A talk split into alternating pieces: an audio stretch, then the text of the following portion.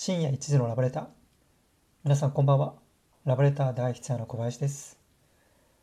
えー、私はですね、普段はあの会社員として、えー、働いています。うん、で、えっと、ここ1ヶ月、いや2ヶ月かな ?2 ヶ月ぐらいは、まあコロナの影響でね、いわゆるこうテレワークということで、えー、仕事は家でね、してたんですけれども、6月からですね、えー、まあ、緊急事態宣言が解除されたということで会社に行き始めました。はいまあ、ただあの毎日ではなくてね週の半分だけ会社に行って残り半分はね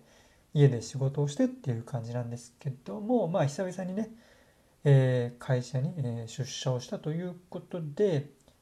今日はね、えー、社内恋愛についてお話をしようかなと思います。はい。まあ、何がということなのでっていうことなんですけども、あの、まあまあまあ、あの、会社つながりということで、今日はね、社内恋愛というものについて話をしてみようかなと思います。うん。まあ、あの別にね、こういう話をするかと、するからといって、僕がね、あの、じゃあ社内恋愛私してますってわけではないんですけども、まあ、ただね、えっと、私に寄せられる依頼の中にも、えー、社内の人に、えー、告白をしたいっていうのはね、えー、結構あります。はい。今ちょうどいくつかあの進行中の第一のお仕事があるんですけど、一つはね、まさにこの社内の、えー、人に対して告白をしたいというご依頼になりますね。うん。で、えっと、この社内の人間の告白の場合ですね、多い場合は、えー、依頼者はですね、女性ですね。はい。えー、女性の依頼者が、まあ、同じこう職場のね、男性に、えー、気持ちを伝えたいっていう依頼が多いですね。まあ、中にはね、あの男性の依頼者の方もいらっしゃるんですが、割合としてはね、えーと、こういう依頼の場合は全然女性の依頼の方が多いです。はい。で、なんでかな、たまたまにしてはちょっと割合かなり偏ってるので、なんでかなと思ったんですけど、これ結構答えはえー、簡単でやっぱり男性の方が、えー、なんだな会社の中での立ち位置とか、えー、社会の中での立ち位置というのを、まあ、すごいやっぱ気にするんでしょうね多分ね。うんまあ、つまりやっぱりまあすごい大きい会社であればねまあまあいいかもしれないですけど、まあ、そんなにこう小規模中規模ぐらいの会社だとまあなんかね告白を例えばじゃあえ社内の女の子にしましたと。で、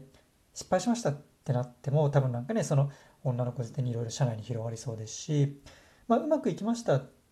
た場合も、まあ、そこからね、あの結婚まで至れば全然いいと思うんですけど、途中でこう、なんか別れましたってなった時って、これかなり大変だと思うんですよね。やっぱり、ね、別れる、まあ中には当然ね、あの、円満な別れっていうのもあると思うんですけど、でも、ね、やっぱり円満のそんな多くないんじゃないかなと思って、大体の場合はね、どっちかがどっちのことを嫌いになるとか喧嘩をして別れるわけでやっぱりこう別れたらなんかいろいろ自分の悪いこととかねすごいバーって話されそうで多分怖いっていうのが男性側にはあると思うんですよ。うん、だからこういう社内の告白という依頼に限って言うと男性の依頼者は、えー、割合としては多くないんじゃないかなっていうふうにね思っていたりしますと。はいまあ確かにね私もね過去社内恋愛ってまあまあありますけどやっぱ大変ですよね、うん、さっきも言ったようにうまくいったらいったでうんねやっぱり時には喧嘩をしたりする時もあるわけでまあ喧嘩をしたりしたらねじゃあ多分ね付き合ってる人いろいろこうね周りの友人に、うん、言いふらされたりっていうのもありましたし、うん、ねそう別れたら別れたでなんか社内でちょっと噂になってるのもあったので、まあ、ちょっと社内恋愛はねあんまりいいイメージじゃなかったりしますね。はい。でですねまあとはいえということでもちろんあの全然いい悪いで言えばね全然社内恋愛は別に自由ですし告白するのはね全然いいことなので、まあ、そういう依頼があった時はねもちろん、えー、応援もねさせてもらいますと。はい。で先ほどから言っているようにね、まあ、あの女性の依頼者が多いんですけどもえっ、ー、と、今ね、もしかして、まあ、今現在聞いてる方、女性で、ちょうど社内の男性にね、告白をしようと思ってるっていう人がいたらですねちょっと、えー、参考程度にですねアドバイスをさせていただきたいなと思うんですがやっぱりねさっきも言ったように男性は、え、会社の中でのこう立ち位置みたいのをすごい気にするので、ね、そのじゃあ社内の人と付き合った時に、ね、それがこう変な噂にならないかとかじゃあ別れた時に、えー、こじれてね、えー、会社の中の、ね、自分の、えー、見られ方がマイナスにならないかとかそういうことをねやっぱ気にするんですよ。はいまあ、これは私も実体験から言うんですけどもやっぱり男性、まあ、女性の方もね当然そういうことは少なからず気にされると思うんですけど男性の方が、ね、やっぱりそういうのは過敏にね反応するというか警戒する気がします。ので、えー、お手紙をね書く時は、まあ、当然ねあの好きだとか、えー、付き合ってくださいっていうのね書くとは思うんですけど追加でその仕事とプライベートはね、えー、はっきり分けますと、うん、それをこう一緒にするようなことはしませんと。要はじゃあ会社の中でね恋人のように振る舞ったりとか、え会社の人間にね2人のことを話したりとかそういうのはもう絶対しないですと、うん、会社の中では、えー、もう一同僚。そこは割り切って単なる同僚として接します。ただ会社から出たらね、えー、恋人としてね甘えさせてくださいとか、うん、そういうふうにね書くといいんじゃないかと思いますね、うん、そういうふうに書いてあるとやっぱ男性側としてもね、男性はやっぱり単純な生き物なのであそうかそうかこの子じゃあちゃんとしてるなって会社で変にね噂になったりとかマイナス影響しなそうだなっていうふうに安心できるのでそういうなんだなことが書いてあるだけでも全然受け取り側の印象は違います。うん、なので繰り返しになるんですけども女性の方でねこれから同じ職場の男性に告白を考えている方は是非ねお手紙の中に、えー、会社とねプライベート仕事とプライベートは、